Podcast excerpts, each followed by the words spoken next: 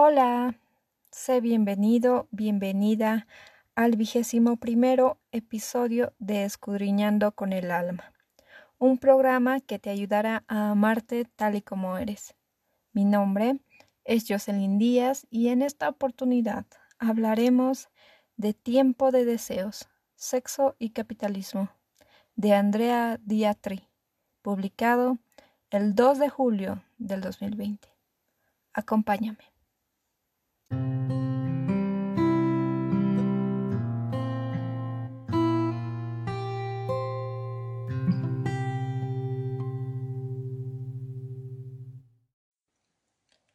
Empezamos este análisis y lectura eh, con lo que dice Andrea Diatri.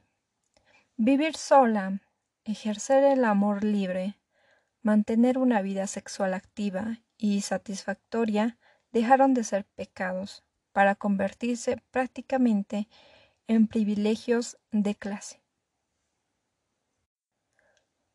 Por si fuera necesario demostrar que la evolución gradual y progresiva no es el movimiento de la historia, en nuestra época se superponen de manera abigarrada y compleja los fundamentalismos religiosos, con la exhibición y oferta de cuerpos, prácticas y productos sexuales en redes sociales.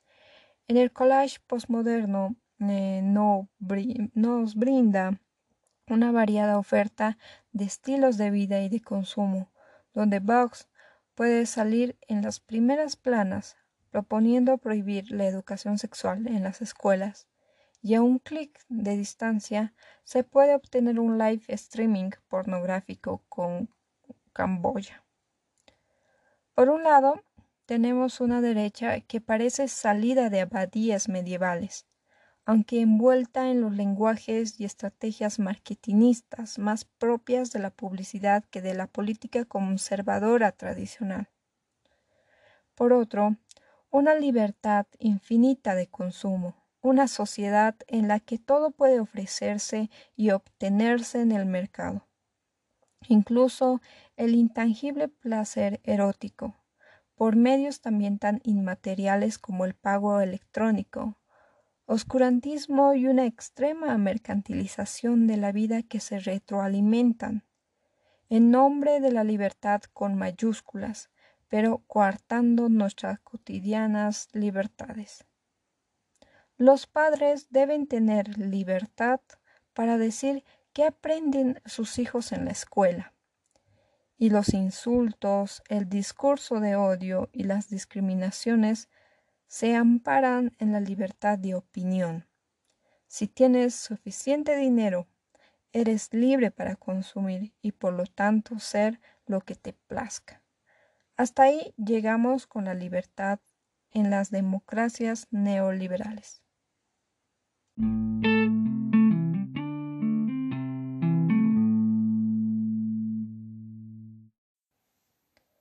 Economía, política y derechos.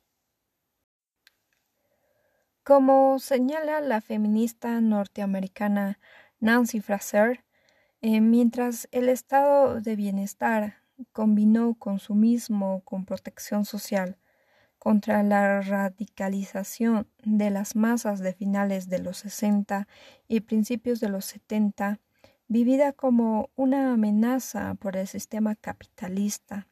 El más reciente capitalismo financiero modificó la ecuación estableciendo una alianza entre mercantilización y emancipación, en detrimento de la protección social y esto arrojó un resultado muy particular que caracteriza al neoliberalismo, el crecimiento exponencial de la desigualdad económica, al tiempo que se ampliaron derechos democráticos, importantes cuotas de reconocimiento cultural y simbólico de sectores socialmente oprimidos. Si hay algo que define a la contraofensiva restauradora del capitalismo, es su capacidad de rentabilizar cada necesidad o deseo humano. Recientemente, un informe de Oxfam demuestra que el 1% más rico de la población posee más el doble de la riqueza que 6.900 millones de personas. Vivimos desde hace más de una década en una crisis económica prolongada sin solución a la vista.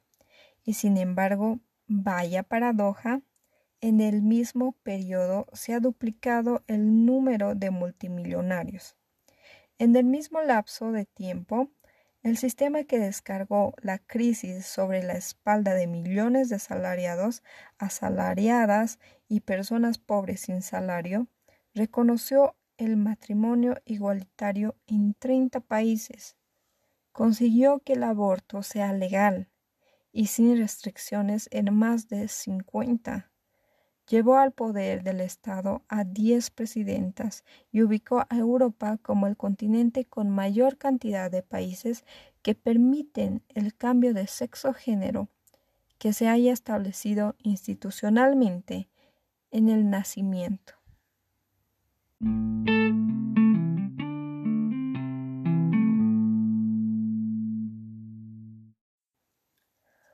Todos los rostros del neoliberalismo y con un peculiar sentido de la casualidad, las derechas encabezan una cruzada antifeminista, homofóbica, transodiante, racista y xenófoba, que busca desviar la bronca contra los, verdaderos responsables de la pobreza, el desempleo y el astronómico enriquecimiento de las élites financieras para descargarla contra las mujeres, la disidencia sexual y los migrantes. Si estamos mal es porque hay otras mujeres trans, gays, migrantes, eh, personas eh, racializadas que viven a costa del Estado, que nos sacan el trabajo, que tienen beneficios sin esforzarse y todo un largo repertorio de perjuicios que, como siempre sucede durante las crisis capitalistas, enfrentan a los perjudicados y perdedores mientras eximen de responsabilidad a los que siguen de fiesta. Pero el fortalecimiento de la derecha no es la única consecuencia del progresismo neoliberal, aun con las contradicciones que encierra la conquista de derechos relativos a los géneros y a las sexualidades. Si hay algo que define a la contraofensiva restauradora del capitalismo es su capacidad de rentabilizar cada necesidad o deseo humano, desarrollo descomunal de lo que se ha dado en llamar la industria del sexo, liberación de las fronteras que permiten, junto con el flujo de los capitales, la trata de personas para la explotación laboral y sexual y una inmensa transformación de las relaciones sexoafectivas, subsumidas bajo la lógica de la ganancia, la rentabilidad y la eficiencia. Se compra un juguete erótico o una esposa. Se vende un preservativo musical saborizado con tachuelas, como la realización de la fantasía menos pensada. Y como decía en el deseo bajo sospecha, mientras nuestras almas naufragan en el vertiginoso desierto de la hiperconectividad, nuestros cuerpos se enfrentan a la fatiga crónica. El control de los cuerpos y afectos de la fuerza de trabajo es vital para la clase dominante. Sin embargo, Nunca como en la actualidad se vivió la profunda paradoja de mayores libertades sexuales, culto al hedonismo y deserotización y medicalización de la sexualidad. Paradójicamente, mientras la sexualidad eh, se mide en rendimiento, cantidad de orgasmos, de erecciones, de parejas sexuales, de encuentros eróticos, etcétera, etcétera, la falta de deseo amenaza con convertirse en el hit de los consultorios. Las revistas abundan en consejos sobre cómo mantener la viva llama de la pasión en el matrimonio o por qué tener tres orgasmos por semana estimula una piel saludable. Pero la vida de millones de seres humanos sometida a los turnos rotativos, las jornadas extenuantes y los acelerados ritmos de producción también hace gala de una sexualidad precarizada. ¿Por qué no podemos olvidarnos de esos nuevos derechos y libertades democráticas? Se proponen a la aceleración extenuante de los procesos productivos, a los ritmos trastocados de los turnos rotativos y a la explotación aumentada por la precarización de las condiciones de trabajo y de la vida. El resultado es el escaso tiempo libre, la discordancia de los horarios destinados al ocio, a la socialización y al placer, también sexual, y un agotamiento generalizado que se arrastra hasta la cama, llenándola de frustrantes desencuentros. El capitalismo provoca una contradicción irresoluble entre lo que atinadamente eh, Tamara Tenenbaum denomina una aplicación de nuestras ambiciones en materia de placeres y las precondiciones materiales de su realización para la inmensa mayoría. Vivir sola, ejercer el amor libre, mantener una vida sexual activa y satisfactoria dejaron de ser pecados en el capitalismo, para convertirse prácticamente en privilegios de clase. Y para que esta contradicción no haga estallar todo por los aires, se nos inculca la idea de que no hay que transformar colectivamente la sociedad en la que mal vivimos, sino asumir una responsabilidad individual con más esfuerzo, más inversión de tiempo y algo de ingenua expectativa para vivir mejor.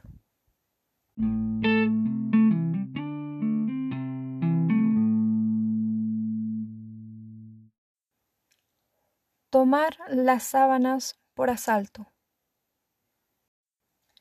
Pero, acicateadas por la crisis que nos atraviesa desde hace más de una década, también empezamos a cuestionar la paradoja de la victimización con la cual se ha legitimado nuestros reclamos contra la violencia sistémica. O sobre si el punitivismo es la vía que elegimos para que se nos haga justicia, mientras el Estado capitalista se libra de culpa y cargos sobre la perpetuación y legitimación de la violencia machista las muertes por abortos clandestinos y la producción estereotipada de los géneros a través de las instituciones. También reflexionamos sobre las incompatibilidades de la lucha por la libertad sexual con la regulación estatal de nuestra relación sexoafectivas.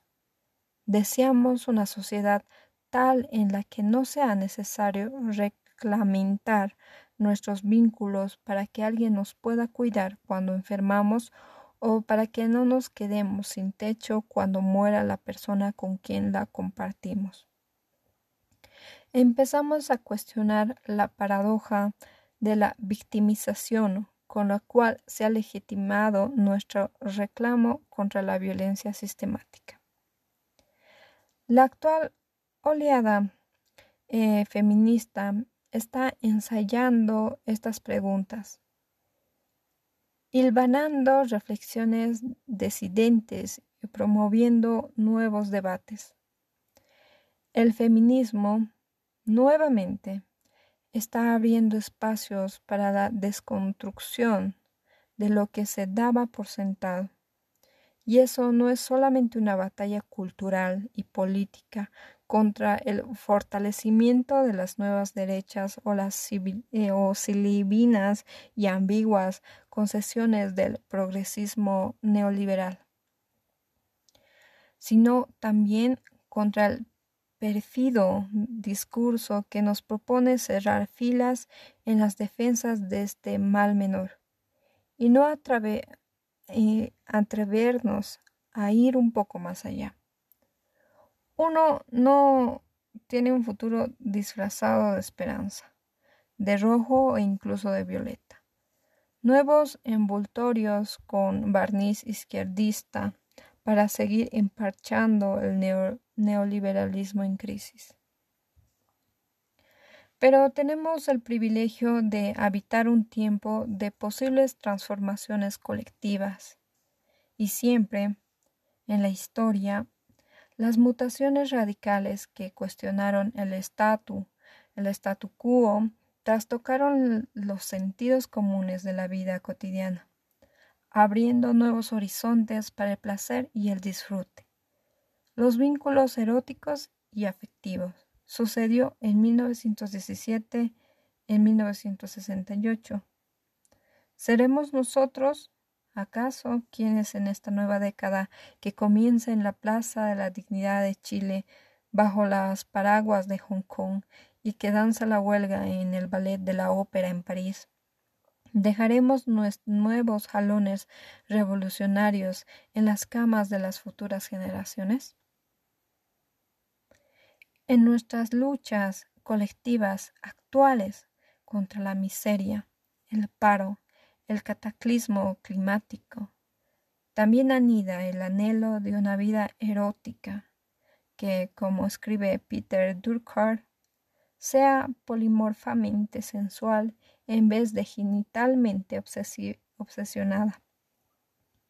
Contra el ensañamiento violento que ostenta la derecha, contra la mercantilización y la reglamentación con las que el neoliberalismo envuelve nuestros derechos y libertades, contra la resignación de quienes hacen apología del statu quo para evitar que nos tracemos otros horizontes.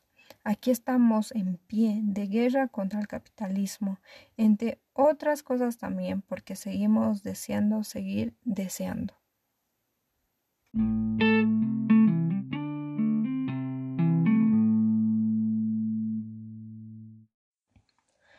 Bien, este pequeño artículo eh, de Andrea de Artri nos habla en pocas palabras de los derechos de gente feminista, gente que lucha por ser quien cree que es, por pensar que está en un cuerpo que no es de él.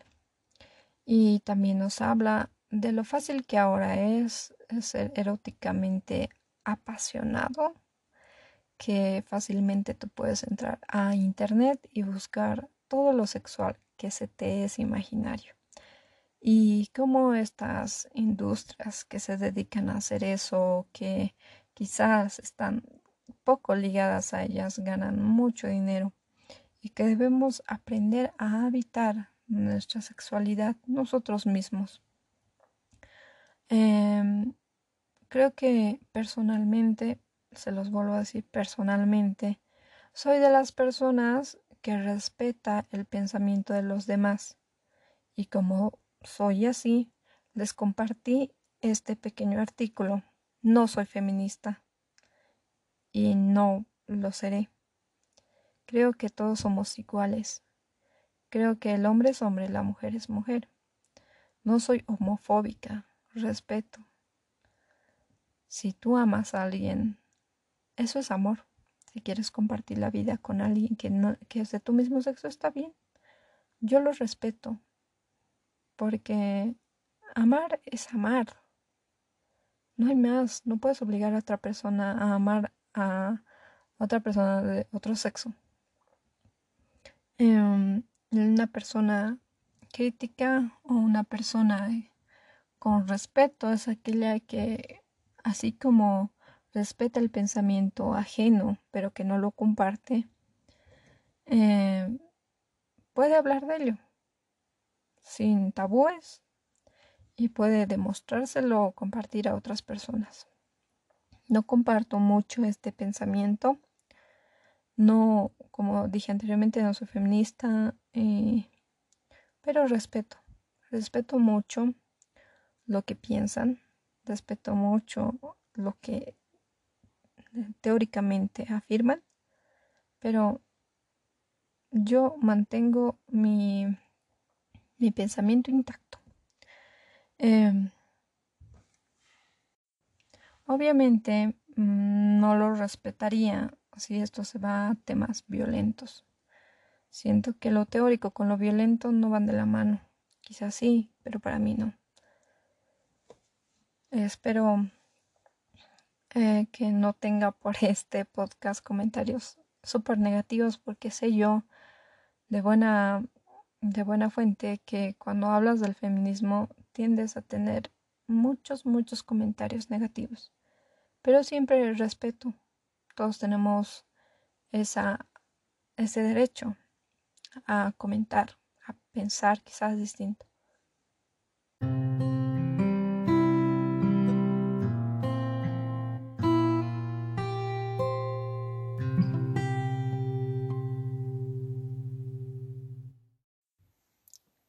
Esperando que este episodio haya sido de tu agrado y que les haya ayudado en algo, me despido.